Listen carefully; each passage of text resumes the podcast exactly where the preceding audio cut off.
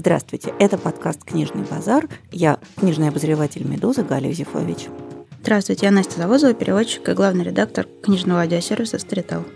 И сегодня у нас не обычный выпуск, а заключительный – и в нем мы не будем обсуждать никакие специально выбранные книги, не будем причинять нашим слушателям пользу, мы будем отвечать на ваши вопросы. И прежде чем мы начнем это делать, я хотела сказать какое-то нечеловечески огромное спасибо всем тем, кто нам присылал вопросы, потому что читать их было сплошным наслаждением. Вот я уже написала про это в своем фейсбуке и позволю еще раз повторить, что полное ощущение, что все наши слушатели, которые прислали нам вопросы, это какие-то наши такие отличные друганы, с которыми мы буквально на одной волне сидим и очень тепло, по-дружески, с полным взаимопониманием обсуждаем прочитанное. То есть огромное спасибо и большое счастье было читать все, о чем вы нас спросили. Мы, наверное, не успеем ответить на все вопросы, но на главное попытаемся. Да, отдельно хотелось бы добавить, что мы не сможем даже, наверное, некоторые даже очень хороший опрос зачитать целиком, потому что, как правило, э, одним вопросом все не ограничивается, и вы очень классно рассказываете еще о себе и о том, как вы любите читать.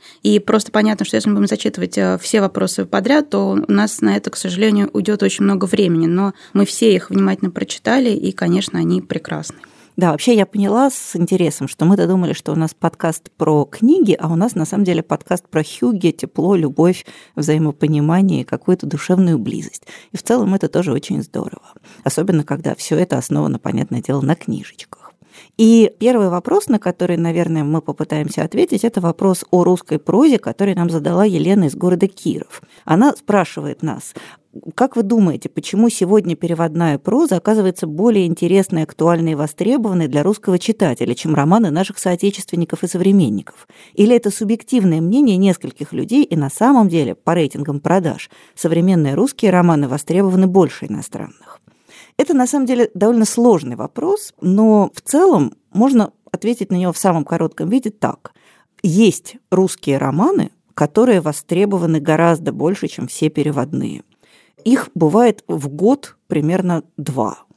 То есть на самом деле, мне кажется, что картина в целом такая, что русский читатель очень хочет читать русские романы. И как только появляется что-нибудь минимально дружественное к читателю, мейнстримовое и вообще какое-то такое русская проза с человеческим лицом, то она оказывается невероятно востребована. Ну, скажем, роман Гузель Яхина и Зулейха открывает глаза, уже разошелся тиражом за 200 тысяч экземпляров всего за 4 года. Это очень много для а, книги. Уже больше полумиллиона.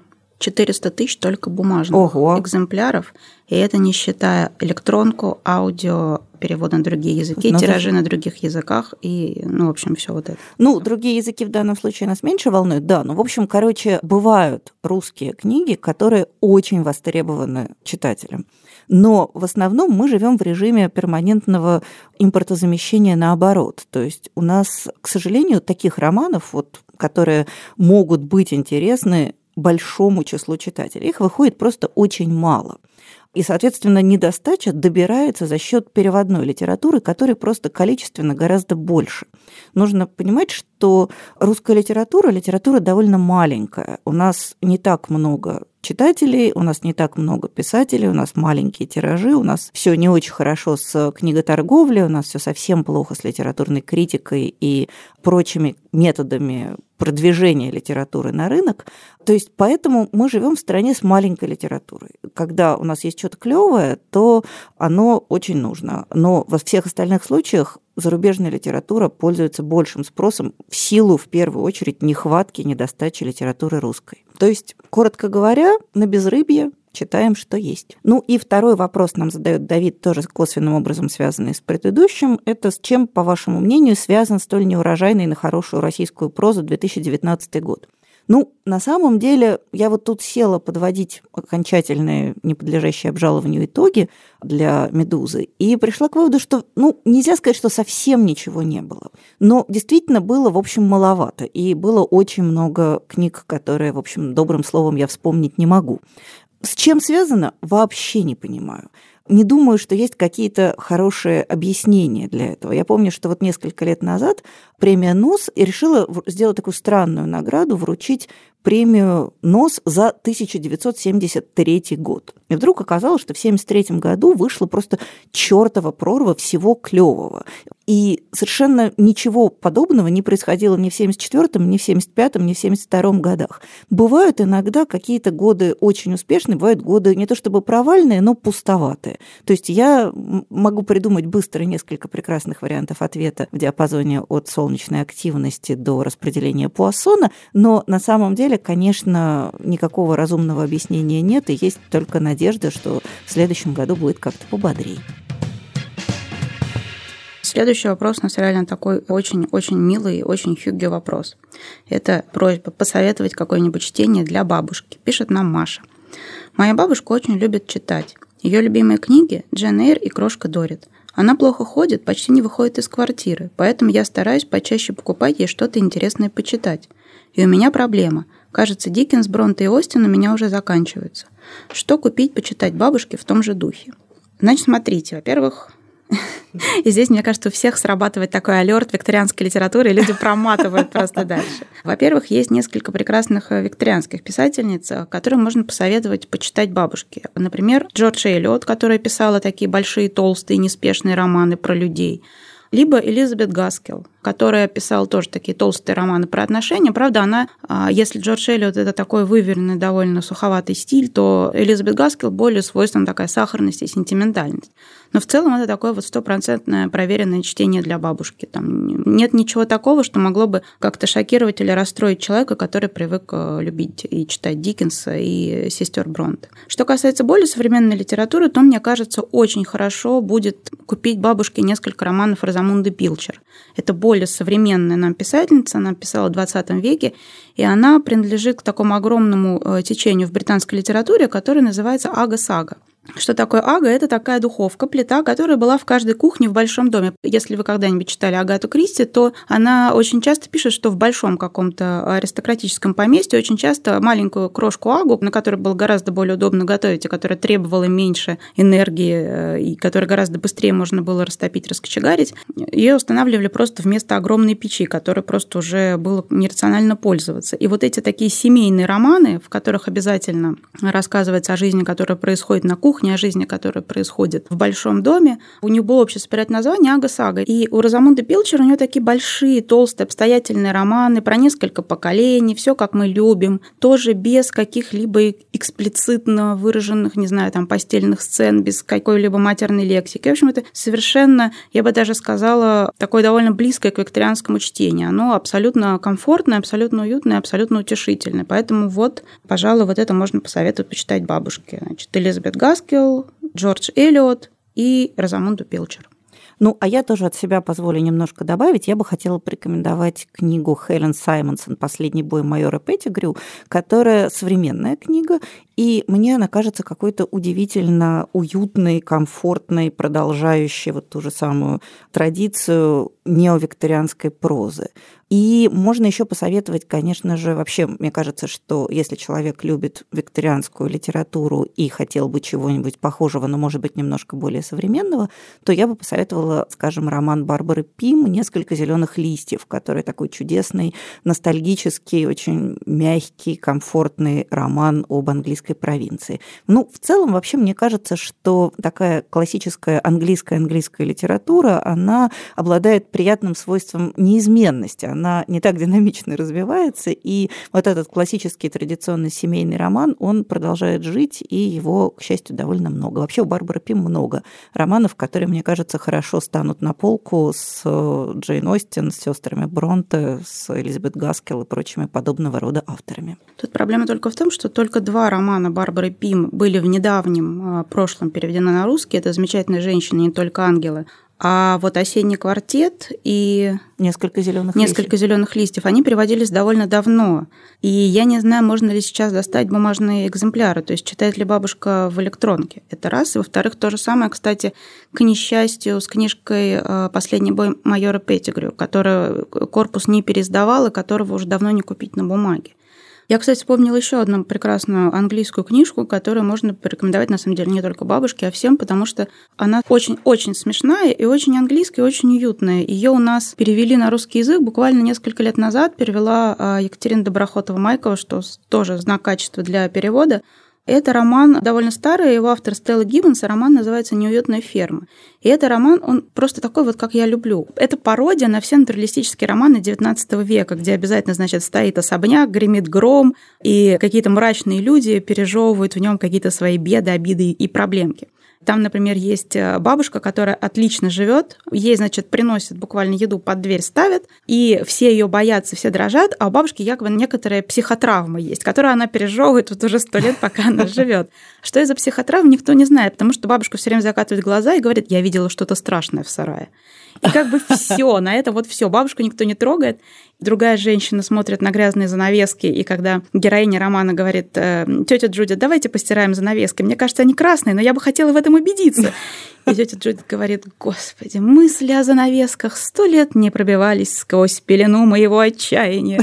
Вот, значит, в это прекрасное семейство приезжает Флора Пост, такая юная флаперша, которая осталась без родителей, без денег существования, ей нужно, значит, где-то жить, денег нет. И вот она приезжает туда, и она реально начинает убираться там. Она устраивает все дела всех. Она, значит, эту бабушку с сараем выводит на чистую воду. Она стирает занавески, в конце концов. В общем, это один из самых духоподъемных романов, которые я читала. И поскольку у нас был вопрос о том, какое есть милое новогоднее чтение, вот это просто самое супер милое и самое прекрасное чтение. Для бабушки тоже 100% вообще одобрено. Следующий наш вопрос, наверное, один из моих самых любимых. Нас спросил Цицен Доржинов о стыдных книгах, о guilty pleasures, и бывает ли нам стыдно, что мы читаем что-то, что не является социально приемлемым. Ну, во-первых, Цицен совершенно потрясающе сформулировал свой вопрос. Для начала он сознался в том, что читает он книги в основном на парах в университете. И тут, конечно, во мне проснулся вузовский препод, который хотел было постучать линейкой по столу и сказать «не делайте так». Но потом мне стало стыдно, я вспомнила, что я тоже так делала большую часть обучения в университете, поэтому не могу кинуть камнем. Так вот, возвращаясь к вопросу, испытываем ли мы guilty pleasure насчет книг? Есть ли такие книги, которые вам нравится читать, но неловко или даже стыдно признаваться в этом? А, нет. Короткий правильный ответ, конечно же, нет. Нет. Мне кажется, что стыдно, даже не то, что стыдно, жалко не читать, глупо не читать, когда можно читать. А если читаешь, и оно тебе хорошо, то и слава богу. И вот Тецен нам сообщает, что он в детстве зачитывался серией книг про Артемиса Фаула. Я должна честно сказать, что я две книги из этой серии прочитала, и не то чтобы получила бездну удовольствия, но это было не безинтересно, хотя я была уже абсолютно взрослая тетенька. И ни малейшего стыда по этому поводу не испытываю.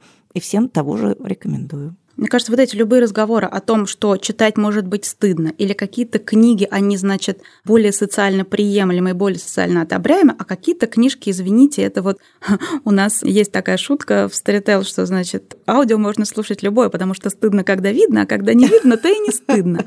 Но на самом деле, конечно же, нет. Наоборот, очень плохо, когда некоторые книги становятся почему-то социально одобряемыми, потому что они, не знаю, как-то повышают в человеке элитарность. Или добав... учат его добру, вот еще я люблю. Заставляют заставляют задуматься, да. да, вот. А другие какие-то книги, они вот почему-то не очень хорошие. Не знаю, такие разговоры, они привели уже, например, к тому, что у нас есть некоторая женская литература, которая почему-то считается гораздо хуже, не знаю, какой-то правильной, видимо, мужской литературы.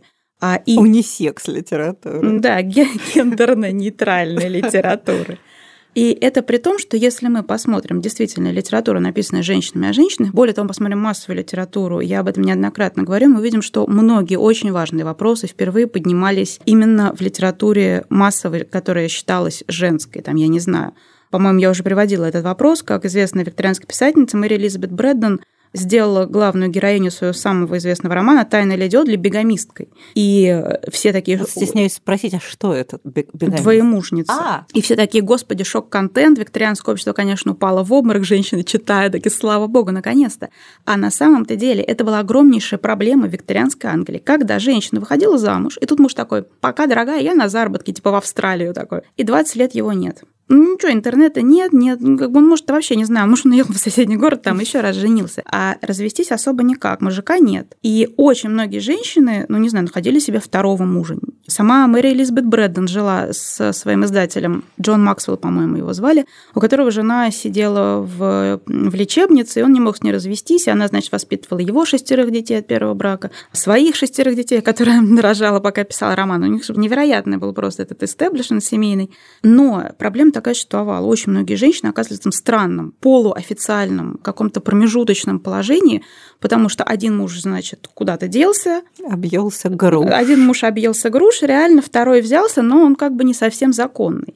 И, соответственно, героиня романа «Тайна леди Одли», мы это сразу практически узнаем, это не спойлер, она, выйдя замуж очень удачно за лорда Одли, внезапно узнает, что та-дам! Через 20 лет нарисовался на горизонте муж, который уехал в голубую далю, просто даже не помахав платочком. И таких леди Одель было на самом деле очень много. И, конечно, викторианское общество пало в обморок, но все женщины среднего класса тут же э, читали это с таким каким-то напряженным вниманием, потому что это была ситуация, которая случилась не знаю, с их сестрой, с их соседкой, с ними самими. И то же самое сцена упоминает большую маленькую ложь. Если мы помним, что это роман, в котором тема семейного насилия поднимается, как мне кажется, невероятно четко. И там нет каких-то вот этих вот рассусоливаний о том, кто виноват, как наше общество. Там, значит, дается женщине очень четкий список того, что она должна делать в случае, если ее бьет муж.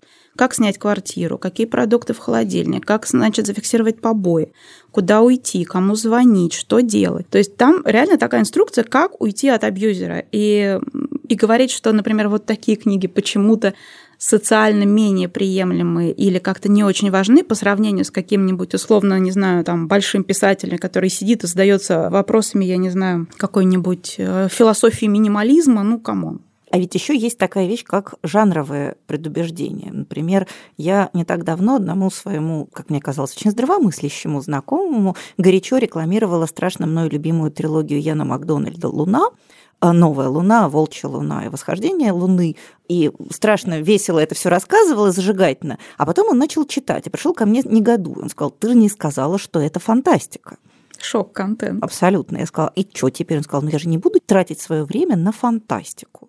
То есть мне кажется, что вот такого рода предубеждения, они тоже крайне идиотские. То есть вообще нету книг, которые стыдные, есть книги, которые в данный момент вам не зашли или не зашли совсем. Но в целом позволю себе от вас отослать к первому сезону нашего подкаста, когда мы, в общем, практически все время разговаривали о книгах, которые читать не стыдно. И вообще, мне кажется, нужно искоренить вот эту вот идею чтения исключительно как высокого времяпрепровождения, как исключительно вредную, вредящую в том числе самому процессу чтения. Ну и тут же парный вопрос от Анны. Что вы думаете о книгах, которые объективно, ну, так себе в лучшем случае, а мы их все равно ужасно любим? Мы о них думаем, что мы их ужасно любим. А то, что они так себе, ну, разное в жизни бывает. Мне кажется, что отношения с книгой – это всегда очень персональные отношения. В них помимо какого-то объективного оценивания достоинств и недостатков всегда есть такой трудно переводимый в рациональные термины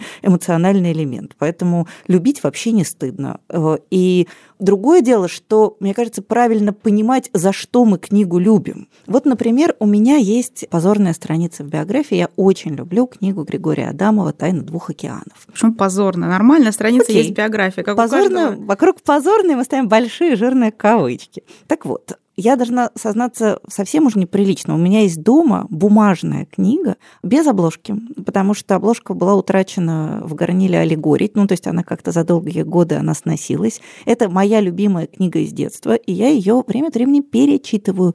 Должна вам честно сказать, что если вдруг вы не читали эту книгу, то не надо пытаться повторить мой опыт. Не то, чтобы это было прекрасное чтение. На свете много книг гораздо лучше. Я очень люблю эту книгу, потому что для меня это Детство, зима, болезнь под одеялом, ангина и вот это абсолютно безумное приключение с какими-то совершенно фантасмагорическими подробностями, которые ни один здравомыслящий человек поверить не может, ужасные чудовищные преступления американских шпионов и все такое. То есть важно понять, за что ты книгу любишь. И любить совершенно не стыдно, наоборот, мне кажется, это очень здорово и правильно, что, в общем, не исключает некоторые критической оценки. То есть если я вот сейчас встану стану раба Божия, помолясь, пойду перекрестясь и начну говорить, что Григорий Адамов великий писатель, а «Тайна двух океанов» — это лучшая книга всех времен и народов, наверное, я буду не права. Точно так же я буду не права, если буду открещиваться от этой любви и пытаться обесценить эту книгу. То есть, мне кажется, важно уметь отделять собственную эмоцию от объективной оценки.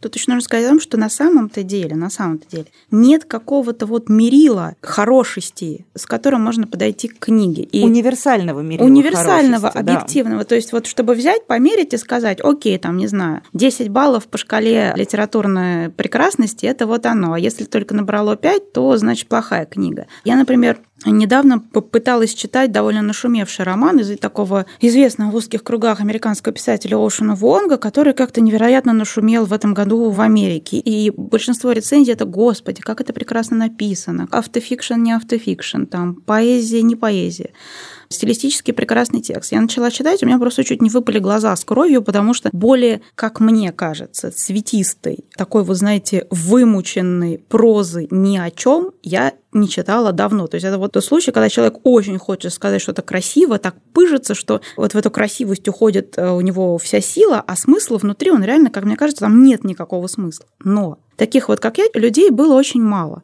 В основном люди действительно говорили, это прекрасная книга, она шикарно написана, там то-то и то-то во мне задело. И здесь спрашивается, почему, собственно, например, мой вкус, он здесь должен быть каким-то определяющим, а люди, которых эта книга по-настоящему зацепила, они не правы. Мне кажется, что очень сложно в отношении художественной литературы сказать, что вот какая-то книга прям совсем плохая. Потому что бывает, что и, не знаю, какие-то детективы в мягких обложках, которые читают в метро и к которым мы привыкли плохо относиться, они иногда человека могут спасти гораздо лучше, чем какая-то очень высокая, правильная и супер одобренная всеми литература. Сейчас у нас начинается большой блок вопросов о переводах. Вообще, конечно, это ужасно интересно, потому что издатели уверены в том, что перевод ни на что не влияет. В большинстве случаев это в самом деле так, и в то же время понятно, что тема литературного перевода какая-то удивительно горячая и волнующая для большого количества писателей. И первый вопрос нам прислал с Тайваня Виталий Андреев. Вообще, конечно, отдельное счастье – это география ваших вопросов. Просто кажется, что весь мир сидит такой под елочкой, читает книжки и что-то о них иногда думает и спрашивает.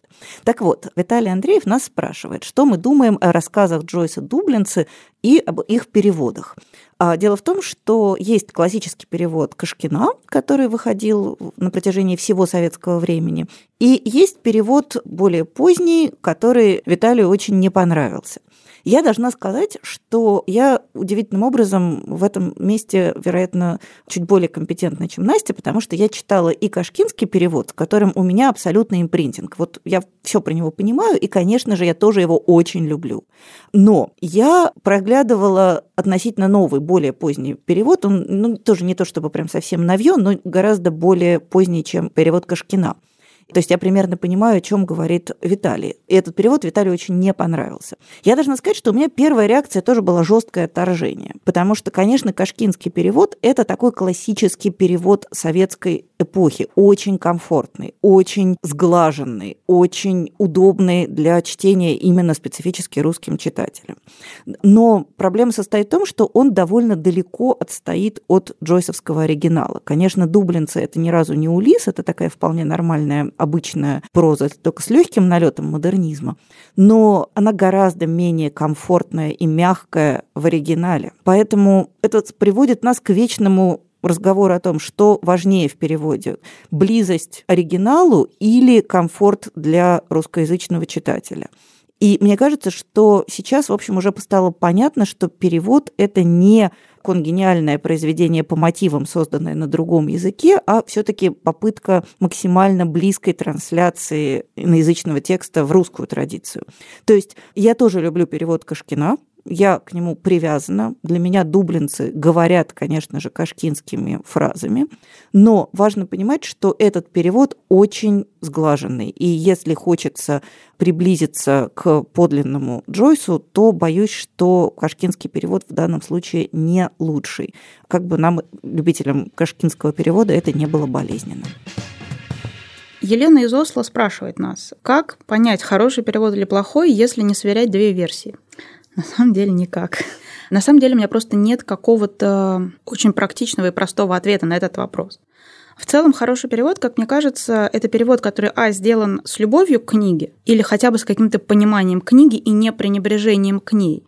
А во-вторых, хороший перевод – перевод, который, когда у переводчика явно видна концепция, что книга на новом языке, она выстроена логично. Там нет каких-то непонятных стилистических, э, какого-то стилистического разнобоя, который не оправданы никак оригиналом. Там есть какой-то общий единый ритм, а если ритм разорван, то это тоже создает какое-то ну, нужное у читателя впечатление. Но понятно, чтобы понять эту концепцию, чтобы понять, как бы подумал переводчик над книгой или нет, нам нужно все равно заглянуть в оригинал и так довольно плотно его сверить. У читателя, как правило, этой возможности нет. Это слишком получается много мороки, если он будет сидеть, вместо того, чтобы читать книжечку сравнивать два текста. Это уже немножко другое занятие, не чтение. Поэтому мне кажется, что, опять же, с читательской точки зрения, с читательской точки зрения не может быть какого-то объективного критерия хорошего перевода. Потому что э, мне кажется, что перевод хороший тот, который лично у вас создал какое-то правильное и нужное впечатление о книге. Вот если книга вам понравилась, если вы считаете, что мне вас как-то правильно поразила, задела, навела нас на какие-то мысли, то значит, этот перевод для вас сработал. Если как-то вот оно у вас не сработало, не факт, что все-таки в этом виноват перевод, потому что мне кажется, чтобы перевод помешал читать книгу, это должен быть какой-то совсем... Это должен быть перевод Виктора Вибера. Ну, совсем какой-то уже отъявленный перевод, когда ты видишь просто, что здесь наняли Google Translate, и там нет какого-то вменяемого текста. Понятно, что бывает, когда ты читаешь по-русски, что-то царапает. Например, недавно я, к сожалению, читала отрывки из очень хорошего перевода, в котором просто э, был, видимо, не очень хороший редактор. Кстати, вот всегда, когда говорят про переводчика, забывают, насколько важна фигура редактора. Как переводчик я сама знаю, что очень часто можно читать одно и то же место и не видеть там какую-то вопиющую ошибку, просто потому что глаз уже замылился. И хороший редактор, он все вот эти такие царапающие неровности, он уберет. А здесь вот мне было обидно, я видела, что перевод действительно хороший, а редактор, ну вот он не убрал какие-то очевидные вещи. Где-то там слишком было много нанизано причастных оборотов, можно было с легкостью проредить для ритма. Где-то было вот это бесконечное наше любимое, он сунул свою руку в свой карман, что-то там с моего лица. Ну, в общем, вот какие-то такие вещи. Но здесь, опять же, скорее нужно видеть, что это не вина переводчика, это вина редактора. Наоборот, хороший редактор может невероятно улучшить перевод и вообще спасти книгу. Поэтому только ориентируйтесь, не знаю, на какое-то собственное чувство. Ну, вот. ну, я должна сказать, что поскольку я в основном читаю по-русски, по-английски я читаю только, ну, либо это Стивен Кинг, я знаю, что его не переведут на русский нормально, либо это что-то такое, что я просто не могу дождаться перевода. В остальном я читаю по-русски, потому что по-русски читаю гораздо быстрее. И у меня есть система каких-то таких внутренних тревожных звоночков, когда я, глядя в перевод, чувствую, что что-то пошло не так. Понятно, что в значительной степени это интуитивно, что называется, нарабатывается с упражнением, но на самом деле деле есть какие-то вещи. Например, очень нетрадиционный перевод имен собственных. Иногда это свидетельствует о том, что редактора не было, а переводчик переводил, не приходя в сознание. То есть, если вы видите, что привычные вам имена переведены как-то очень странно и непонятно, это может быть маркером интересного и необычного переводческого решения, но может быть и маркером плохого перевода. Иногда бывает ощущение какой-то мути, когда ты читаешь текст, и у тебя возникает ощущение, что ты плохо понимаешь, что там происходит, кто на ком стоял. Тоже иногда бывает, что это, наоборот, адекватная передача мути в оригинале, но иногда, довольно часто на самом деле, это свидетельствует о том, что переводчик что-то недопонял и перевел слово за слово, не пытаясь реконструировать стоящую за этим какую-то картинку и реалию. И сегодня у нас у всех почти есть э, простой способ. Вот Настя сказала, что обязательно там нужно как-то сильно сверять и сличать книгу. На самом деле, как правило, хватает небольшого фрагмента, чтобы оценить не в деталях, понятно, что там могут быть какие-то ошибки, неточности в деталях, а именно общее качество. Я в этой ситуации иду на сайт Amazon и просматриваю пробный фрагмент, который, как правило, это где-то там, не знаю, 10% книги. И этого, как правило, уже бывает достаточно для того, чтобы понять общее стилистическое устройство оригинала и понять, ну как-то это он правда такой мутный, это правда странный модернистский текст, в котором действительно имена надо переводить как-то не так, как мы привыкли, или это действительно накосячил переводчик. То есть, проглядев там буквально несколько страниц оригинала, если вы знаете английский на каком-то приличном уровне или не английский, а какой-то другой язык, то вы сможете составить некоторые впечатления о переводе. Ну, тут я немного не соглашусь. Во-первых, у читателя может не быть знания всех языков мира, потому что, например, окей, я могу сверить перевод там, с английского, я могу сверить перевод с скандинавских языков, я не смогу сверить перевод с японского, даже с польского не смогу сверить перевод. Соответственно, это отпадает. Сверка языков возможно, если ты очень хорошо знаешь язык. А если нет, то ну как здесь никак ну, нельзя понятно, особо ориентироваться. Это, ну, мы как раз, я как раз опираюсь на вопрос Елены, которая говорит, что она неплохо читает по-английски. То есть я думаю, что конкретно для Елены это может быть неплохой совет. Следующий вопрос нам задает Анна. Порекомендуйте, пожалуйста, имена хороших, по нашему мнению, переводчиков. Как оказалось, качество перевода очень сильно влияет на впечатление от прочитанного. Шок-контент опять. Ну, на самом деле это правда так, и правда, что многие люди об этом не задумываются. То есть это действительно ну, требует некоторого специального усилия. Мы же на самом деле привыкли переводной текст воспринимать как русский вместо оригинала. И думать о качестве переводов действительно это некоторая сложная практика практика? Ну, смотрите, во-первых, я могу сразу сказать, у нас все очень хорошо с скандинавской школой перевода. И если вы берете роман, который переведен с какого-либо из скандинавских языков, я не говорю о финском языке, который только территориально скандинавский, то скажем так, 89% того, что это будет очень хороший перевод. Понятно, что есть какие-то представители старой советской школы перевода, которые очень-очень хорошо переводили, действительно, они были близки к оригиналу. Например, Юлиана Яхнина. Но и сейчас работает очень много переводчиков. Я не знаю, Александр Ливанова прекрасно переводит с норвежского, Анастасия Наумова прекрасно переводит с норвежского, Ксения Коваленко. В шведском, конечно, мой кумир Руслан Косынкин, который перевел популярную музыку из Виттулы и «Вторая жизнь Увы». Сергей Штерн прекрасно перевел вот новый роман Ниеми, как, э, который называется «Сварить медведя». Ну и, разумеется, просто королева перевода с, с норвежского э, – это Ольга Дробот. Это просто вот самый-самый-самый знак качества. И, и а, любой перевод Ольги Дробот – это всегда еще огромное наслаждение русским языком, потому что она очень хорошо сохраняет норвежскую мелодику текста, и при этом как-то вот русский язык звучит вот совершенно с этой прекрасной, с какой-то новой музыкальностью. С английского Ой, можно я скажу с английского? У меня вот свежее впечатление, которым я должна поделиться. Я вчера в силу некоторой педагогической необходимости сверяла перевод э, рассказов Джеффри Евгенидиса с оригиналом. Ну, мне просто это нужно было в качестве подготовки к семинару. И перевод рассказов выполнен Дарьей Горяниной, и э, это просто выдающаяся переводческая работа, которая вызывает огромное уважение. То есть вот мне кажется, что на переводы Дарьи Горяниной тоже можно всегда смело полагаться. Да, на самом деле вот сейчас э, есть какой-то некоторый плач о том, что хороших переводчиков английского очень мало. На самом деле, может быть, это и так, но они есть. И более того, я хочу обратить внимание, например, сейчас в издательстве Popcorn Books выходит э, роман Пулицеровский, по-моему, если я не ошибаюсь, 2018 года.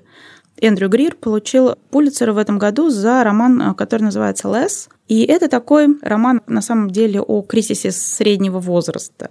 Мне он не то, что пришелся по душе, но я просто хочу, чтобы вы его прочитали, обратили внимание на русский перевод, потому что его перевела Светлана Арестова, и это вот одно из тех имен в английском переводе, на которое вам нужно будет ориентироваться вот и сейчас, и в будущем, потому что это такой вот действительно огромный большой талант.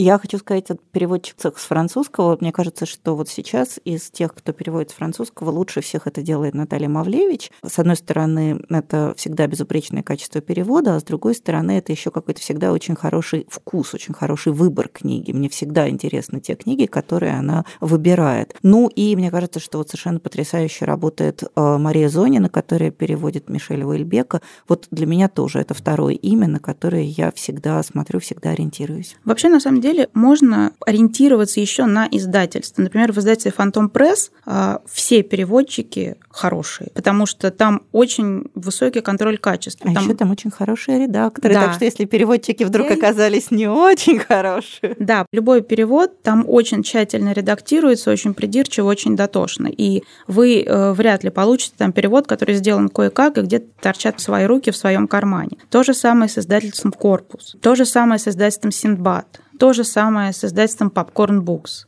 То же самое, кстати, с издательством Азбука. Там могут быть какие-то промахи, но в целом это такое вот стабильное, хорошее качество перевода. В крупных издательствах, потому что они крупные, надо уже смотреть на конкретную книгу, на конкретного редактора, на конкретного переводчика. Нельзя взять какое-то вот ну, одно издательство, к сожалению. Мне вообще кажется, что запоминать имена переводчиков – это очень полезная практика, не только в смысле того, что ну, хорошо помнить людей, которые позволили вам получать удовольствие от чтения, но еще и потому, что это некоторым образом ориентир. Переводчик, он же не раб галерный, которому что сказали, он то и переводит. Большинство хороших переводчиков переводят то, что им нравится, то, что как-то их интересует.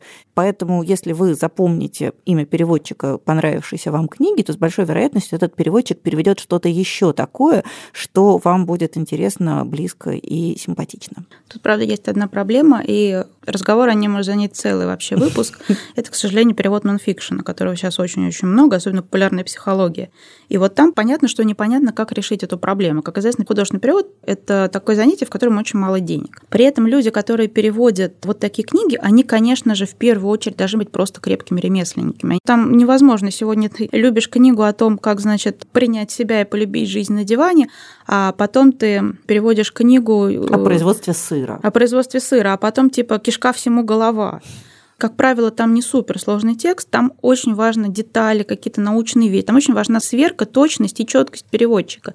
И вот как сделать так, чтобы вот таких людей, ремесленников, стало больше, я не знаю, но это огромная проблема, потому что люди любят читать вот такой популярной психологии, она сейчас очень популярна, это огромный жанр, но переводы там я никогда не забуду, как я читала какую-то книгу, которая называлась, кажется, «Китайское долголетие». Ее нам прислали, когда я еще работала в глянцевом журнале, должна была читать такие книги. И я открыла ее и просто наткнулась на фразу вот, «Как понять, хороший перевод или плохой?» Там была такая фраза.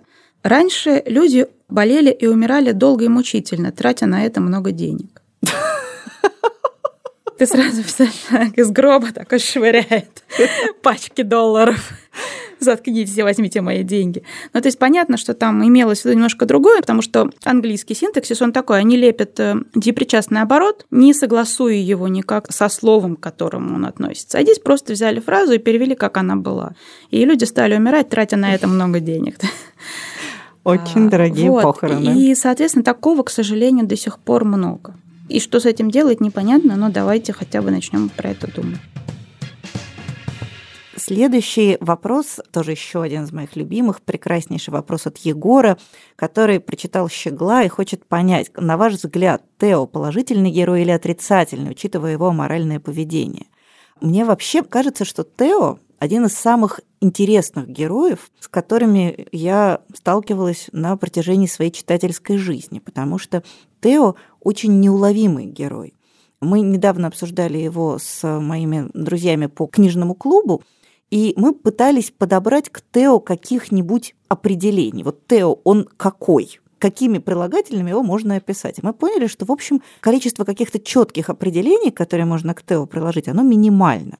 Тео очень неуловимый, Тео очень непонятный. Тео такой человек-зеркало, который в разных ситуациях ведет себя настолько по-разному, что вообще непонятно, как это в одном человеке совмещается. Поэтому мне кажется, что Тео очень живой, очень трудно уловимый, как любой живой человек в него настолько, безусловно, веришь, что перестаешь к нему подходить с теми критериями, с которыми подходишь обычно к книжным героям. То есть всегда же хочется понять, он все-таки хороший или все-таки не очень. А вот ты, он как-то выламывается из вот этой привычной нам парадигмы, и я, например, вообще не способна о нем думать в терминах положительный или отрицательный, хороший или плохой. В чем еще вообще красота романа «Щегол»? Когда говорят о «Щегле», говорят, что это такой диккенсовский роман. Это первое, что приходит в голову, это самое такое уже затертое сравнение. Но вот как раз романах Диккенса, если мы помним, там понятно было, кто, значит, красный, а кто белый, кто всегда, хороший, а кто конечно. плохой. И всегда, значит, все хорошие, ну, кроме крошки Нелл, которой просто тупо не повезло, там хорошие чаще всего умирали как-то, и умирали либо героически, либо как-то по-ангельски хорошо умирали. Но в целом все хорошие получали по заслугам, все плохие либо, значит, раскаивались, как папаша Домби, либо умирали. В чем красота романа «Щегол»? Там, в принципе, нельзя сказать про каждого героя, хороший он или плохой. Вот Борис, он хороший или плохой? Хороший. Понятно, что вот этот чувак, это реально он бандюган просто абсолютный. У него там везде, в каждом городе, в каждой стране по какой-то там афере, по какой-то мутке. И при этом нельзя сказать, что он прям вот такой откровенно плохой, потому что он настолько перед нами раскрыт. Нам понятен его внутренний мир, потому что когда Тео говорит, слушай, ты ж картину украл, он такой, ну что я могу поделать? Я вор. То же самое, не знаю, хобби. Нам кажется, что хобби, он такой прям идеально положить, но если вдуматься, то хобби просто, сколько там, 10 лет закрывал глаза на то, что чувак у него из-под носа барыжит его же поделками. То есть он настолько как бы вообще оторван от жизни, и внезапно взявшиеся откуда-то деньги, которые на них посыпались, он такой, а, наверное, повезло, господи, так сложилось. Или а... вот мама, например. Вот мама главного героя, она кажется такой просто вот фигурой, облаченной в свет. Она мама как святая. раз очень викторианская. Это умершая мама, мама-ангел, которая... А вот если мы отрешимся от того, что она мама-ангел, мы обнаружим, что она воспитала совершенно дисфункционального ребенка. Ну, то есть вообще вот э, мы это обсуждали с моими подругами, у которых есть дети, что вот как можно выстроить свою жизнь таким образом, что ты умерла, твоему ребенку тупо некому позвонить. Он просто абсолютно один. То есть мама тоже на самом деле довольно своеобразная мама.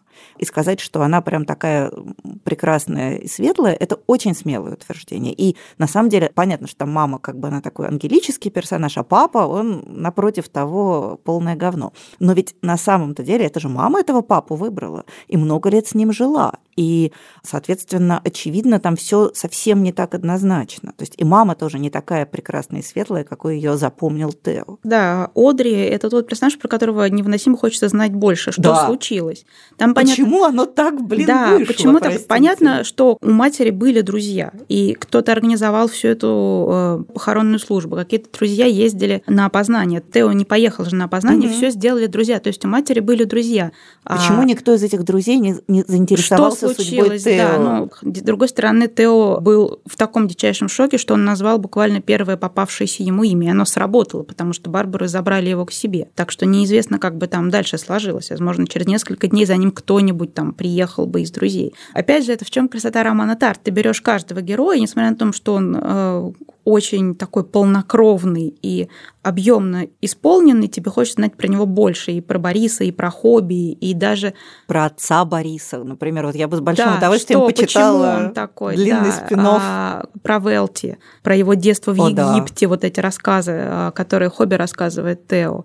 Про Пиппу, потому что мы Пиппу видим только глазами Тео. Она как мама его примерно, mm-hmm. сплошные просто крылья. Единственный разговор, когда она чуть-чуть раскрывается и выясняет, что там огромная дыра вообще на месте всего. И даже про бойфренда Пипа, этого чувака, который эко-веган, хипстер, вообще которого Тео ненавидит. Понятно, что мы тоже видим его глазами Тео. Про Барбаров, про всех, про Китси, про Тома Кейбла очень хочется узнать. И как раз про них хочется знать, потому что они просто как живые люди. И прелесть романа Тар в том, что ты внезапно оказываешься в огромном мире, населенном живыми людьми, и ты с ними немножко познакомился, но все, они как бы закончились, прошли мимо. Очень хороший роман. Скорее бы она еще что-нибудь написала. В общем, коротко говоря, если ответить ответить на вопрос Егора совсем просто, то мне кажется, что про Тео не нужно думать в таких категориях, потому что ни про кого из живых настоящих людей мы не можем думать в таких категориях. Дона Тарт ничему не пытается нас научить, она просто действительно приоткрывает нам волшебную дверцу в такой густонаселенный мир с живыми людьми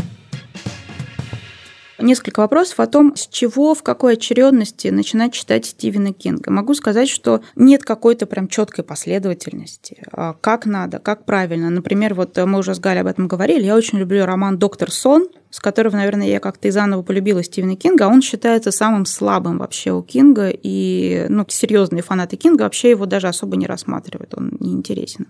Поэтому, мне кажется, Стивена Кинга можно начинать читать просто любого романа. Вот какой вам по описанию понравится, такой и начинайте. Понятно, что мы говорили о, противостоянии, потому что он такой самый огромный американский эпос. Но у него есть и романы второго ряда, которые не менее прекрасные. Например, вот я очень люблю, про него рассказывала роман «Страна радости». Прекрасный роман про такой парк аттракционов, в котором таится зло. А я, например, очень люблю тоже роман у Стивена Кинга, который совсем не считается удачным. Это роман «Нужные вещи». Вот бывают у Стивена Кинга просто затянутые романы. Это очень затянутый роман. То есть там, на мой взгляд, очень много воды. Тем не менее, мне кажется, что это потрясающе мощный роман, он какой-то такой прям психотерапевтический, потому что это роман о том, чем ты готов заплатить за мгновенную реализацию желания. И понятно, что тоже не то чтобы прям величайший роман первого ряда, но для меня какой-то тоже очень важный и очень любимый. А вот я, наверное, хочу сказать, с чего, наверное, не стоит начинать знакомство со Стивеном Кингом. Это, пожалуй, с романов про мистера Мерседеса. Не потому, что они плохие, а потому, что они очень атипичные. То есть все-таки это такой настоящий триллер-триллер, и мне кажется, что они просто не понимание понимание того, что за писатель Стивен Кинг, и надо ли вам его читать дальше. То есть, если у вас уже хорошо пойдет другой Стивен Кинг, то можно прочитать и «Мистера Мерседеса». А если нет, то как раз можно попробовать прочитать «Мистера Мерседеса», потому что он совсем другой.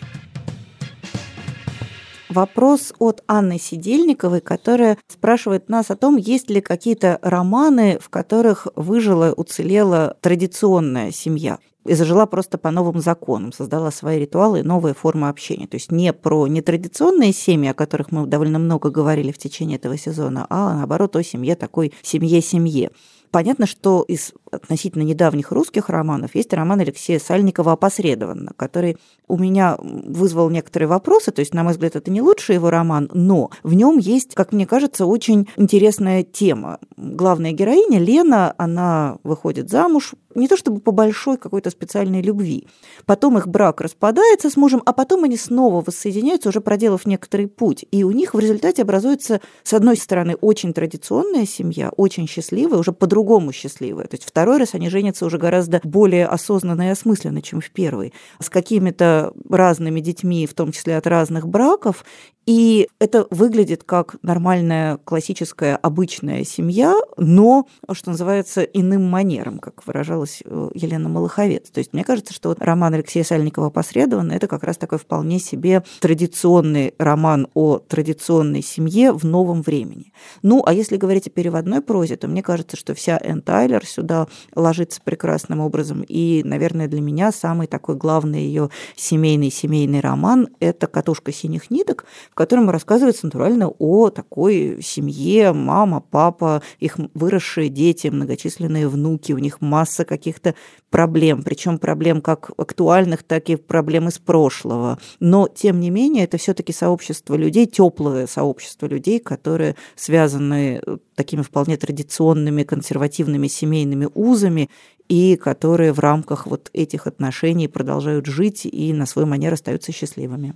Я думаю, наверное, про роман Энн Пэтчет, который в русском переводе называется «Свои чужие», и там рассказ о детях, как дети выживают после развода родителей.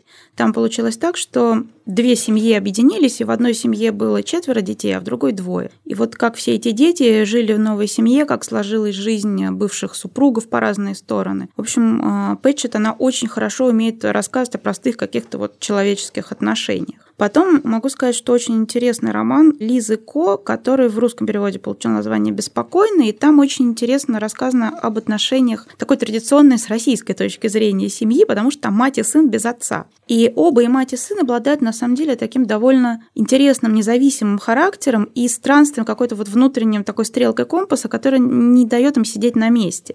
И как они в результате, после многих потрясений, после многих происшествий, которые с ними случились, как в конце конце в результате им удалось наладить взаимодействие, которое для них стало вот каким-то идеальным. Можно сказать, что эта семья, мать и сын, они смогли построить нормальные семейные отношения, которые, может быть, с точки зрения общества не кажутся очень традиционными, но которые для них идеально работают прекрасно. Поэтому рекомендую обратить внимание. Роман «Беспокойный» вышел совсем недавно на русском. Да, только что.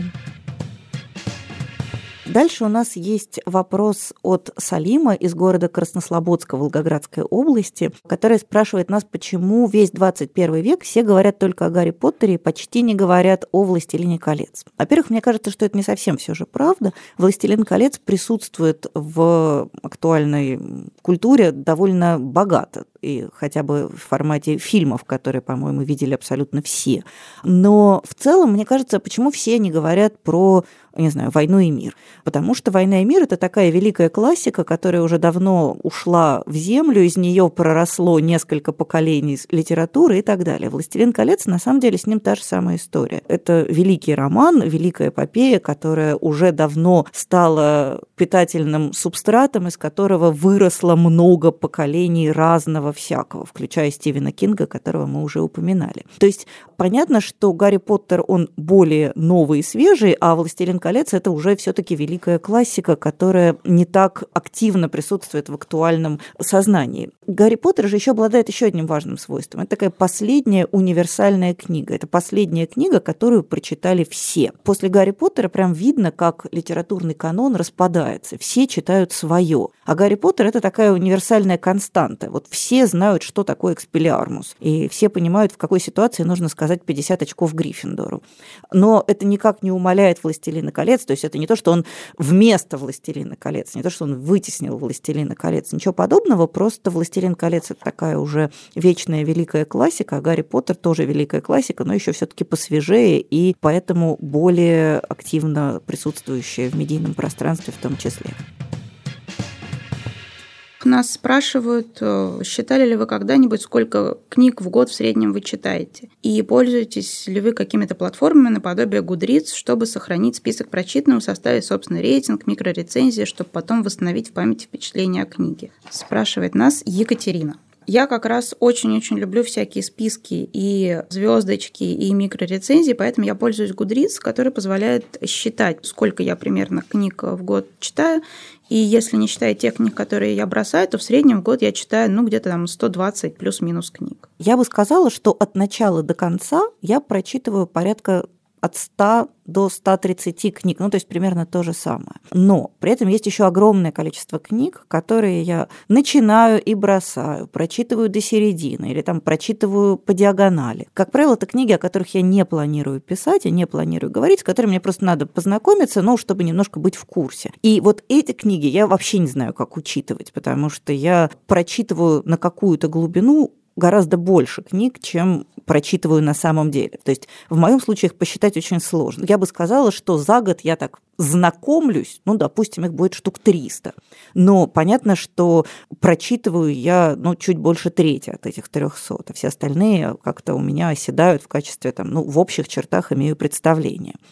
Я не пользуюсь сайтом Goodreads не потому, что я как-то его презираю или не одобряю, у меня просто другой метод. Когда я читаю книгу, я почти всегда параллельно с ней создаю файлик в компьютере, в который я выписываю цитаты, в которые я записываю какие-то мысли, которые мне приходят в голову по ходу чтения. То есть это такой у меня реально дневник чтения, только он у меня существует не в бумажном виде, как раньше, а в виде электронного файла. Эти заметочки, которые я веду по ходу чтения книги, они мне, во-первых, нужны для того, чтобы потом написать рецензию, потому что у меня иногда бывает так, что, скажем, я прочитала книгу, а рецензию я пишу только через две недели, допустим, и тогда я возвращаюсь к этому файлу и вспоминаю все то, что я думала в процессе чтения. Кроме того, это такой мой способ консервирования. То есть у меня вот эти файлы, они выполняют ту функцию, которую там у многих людей выполняют рецензии на Гудриц, к которым они могут вернуться и освежить что-то в памяти. Тут еще, кстати, Екатерина спрашивает, а как вы успеваете столько читать? И мне вот кажется, что на самом-то деле я не могу при себе сказать, что я читаю очень много. Да и я тоже. Потому что если посчитать по времени, то ну, максимум, я не знаю, я читаю час-полтора в день.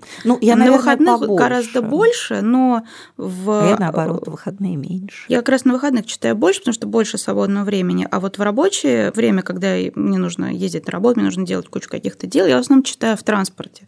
И иногда, если я не засыпаю сразу, то я слушаю аудиокниги. Но в целом это, не знаю, час-полтора в день. И это не так много на самом-то деле, потому что мы уже, по-моему, сравнивали с просмотром сериалов. Это как посмотреть одну серию сериала в день. Никто же не удивляется, если человек смотрит одну серию сериала в день. Его не хлопают там по плечу, по спине, говорят, чувак, ну ты могуч. То, то же самое с книжками.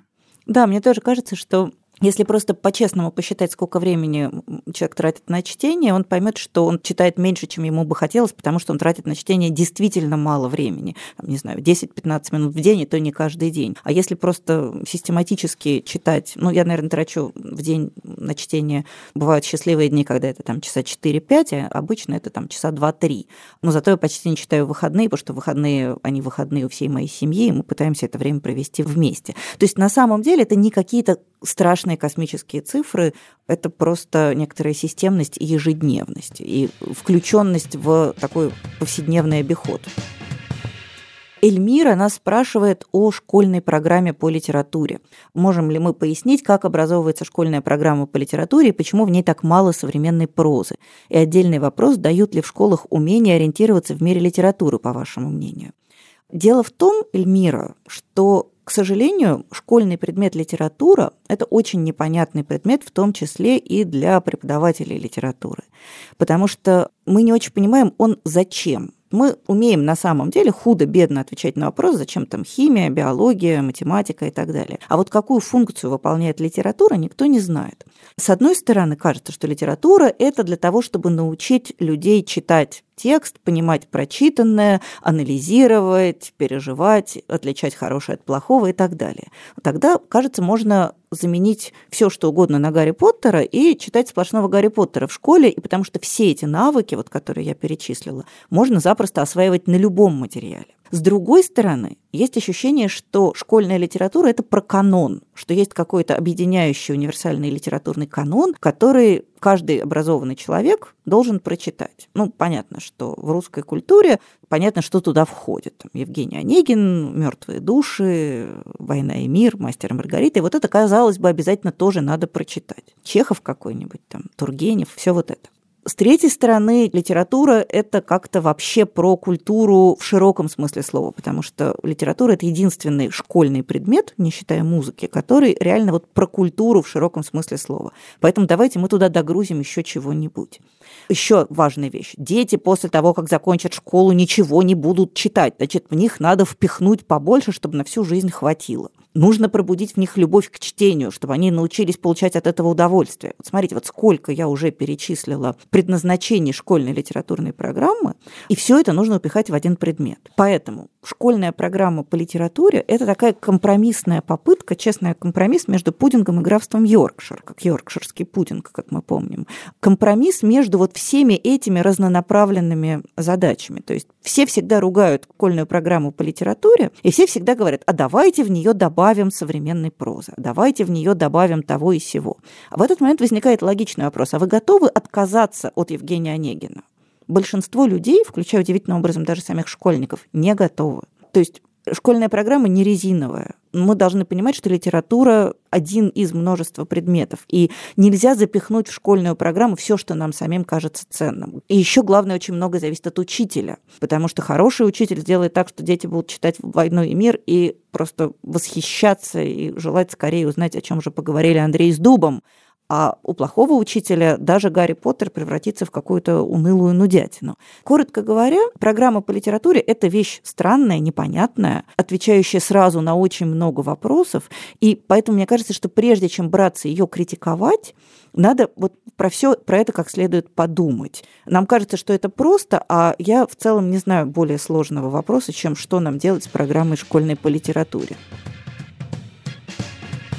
Полина, которая, видимо, приехала в Россию ненадолго из Германии, спрашивает нас, что купить в России именно в декабре.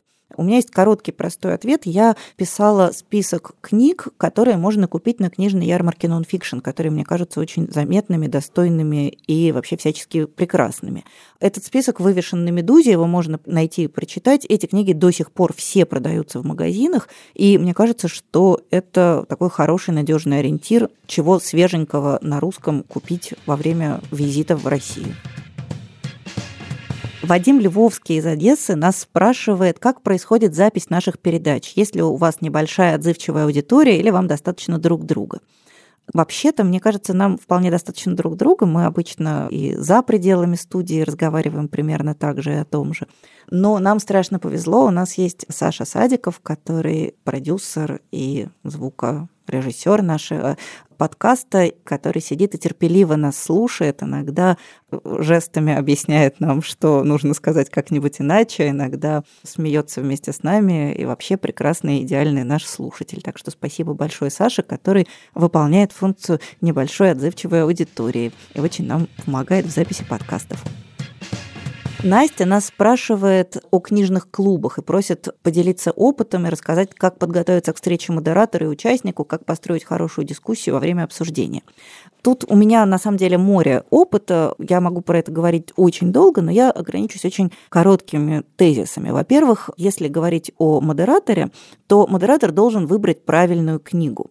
Правильная книга – это не всегда та книга, которая вам кажется прям безупречно прекрасной. Это книга, которая пробуждает какую-то дискуссию. То есть это книга, в которой есть о чем поговорить и поспорить. Не нужно ориентироваться на свои любимые книги, нужно ориентироваться на книги, в которых есть какая-то проблема, на которую можно посмотреть по-разному. Вот я, например, однажды обсуждала в книжном клубе, который я веду в бизнес-школе Сколково, «Погребенного великана». Мы там все чуть не передрались, потому что мы не могли решить, увидятся ли главные герои на том берегу. Вообще, есть ли любовь после смерти, вообще есть ли смысл в любви, если такие проблемы с памятью.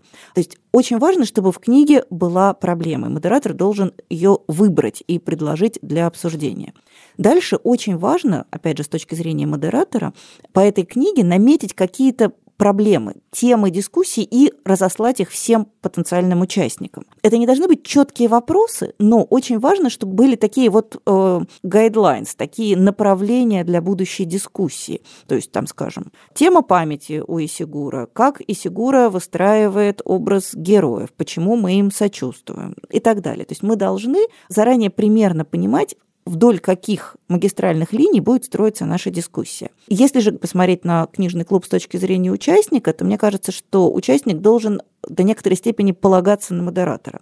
Он должен, во-первых, прочитать ту книгу, которую ему предложили. Потому что нет ничего хуже, когда модератор предложил, не знаю, все читаем Исигура, а приходит человек и говорит, нет, знаете, Исигура мне как-то не зашел, я вообще хотел бы поговорить про Сальникова. Это плохая порочная практика. Важно если уже есть намеченные магистральные ветки дискуссии, уже мы знаем, что мы будем говорить главным образом про память, когда читаешь эту книгу, ты должен иметь эти магистральные направления дискуссии в виду и понимать, про что будет разговор, а не пытаться поговорить обо всем сразу. Ну и последнее, что я хочу сказать, это прозвучит чудовищно цинично, но это правда, проверено на себе. Очень важно, чтобы вход на книжный клуб был платный. Эта плата может быть 100 рублей, она может быть сколь угодно символической. Но удивительным образом, если книжный клуб бесплатный, люди, во-первых, перестают читать, во-вторых, перестают готовиться, в-третьих, перестают к этому относиться как к чему-то важному. Если есть вот этот момент, что деньги получены, парадоксальным образом это работает. И это действительно совершенно не зависит от суммы. Можно, не знаю, обязать каждого участника, там, не знаю, принести пирог или купить бутылку вина. Но так или иначе должна быть какая-то материальная входная планка понимаю, что звучит чудовищно, но мой многолетний опыт показывает, что только книжные клубы, в которых есть вот этот элемент платности, они обладают способностью к выживанию. Да, вообще это одна из самых душеполезных и прекрасных практик, и я очень-очень всем советую ходить в книжные клубы, создавать книжные клубы и вообще жить в книжном клубе. Евгения спрашивает нас о том, есть ли университетский роман в России, потому что действительно, кроме Пнина Набоковского, так особо ничего не вспоминается. Да и Пнин-то тоже не то, чтобы прям русский роман, прям скажем. На самом деле, действительно, этот жанр скорее англоамериканский, не вполне родной для наших родных осин. Но я вот, например, сейчас вспоминала и вспомнила замечательную, как мне кажется, полузабытую повесть такой писательницы И. Грековой, это псевдоним, естественно, которая называется «Кафедра». Это действительно такой очень какой-то интуитивно узнаваемый текст о жизни внутри университета, о каких-то сложных отношениях на кафедре, где там великий ученый, который заведует кафедрой, конечно, он очень плохой зав кафедрой, а его заместитель, который на самом деле совершенно не великий ученый, он очень хороший зав кафедрой. А верная, преданная сотрудница, которая там фанатка великого ученого и готова ради него на любые жертвы, даже свою научную работу готова ему отдать, чтобы только вот как-то поддержать его реноме. Словом, какая-то такая очень хорошая, очень узнаваемая история про академическую жизнь. Другое дело, что, конечно, это тоже книга очень старая, это книга, если не ошибаюсь, начала 60-х годов, то есть не то чтобы прям про сегодняшний университет. Про сегодняшний университет в России, пожалуй, действительно книг я не читала, и, что называется, это вот такая прекрасная ниша, которую, мне кажется, было бы очень здорово, если бы кто-нибудь из российских писателей заполнил, потому что все таки в институтах, университетах учатся почти все читатели, и многие из них были бы рады вернуться в это время и как-то заново пережить этот опыт. Я вот могу все таки сказать, Галя не согласна. Есть у нас полууниверситетский, что ли, роман, довольно известный, это классика русскоязычной фантастики, роман «Вита Ностра» Марины и Сергея Диченко. И там очень хорошо описывается студенческая жизнь. То есть там понятно, что само учебное заведение, в котором учатся герои, очень странное, очень нестандартное, потому что, конечно же, это фантастический роман. Но вот какая-то жизнь в общежитии, жизнь студентов, она там описана очень хорошо, несмотря на все какую-то странную и такую очень загадочную ну, да. и иногда даже страшную обстановку.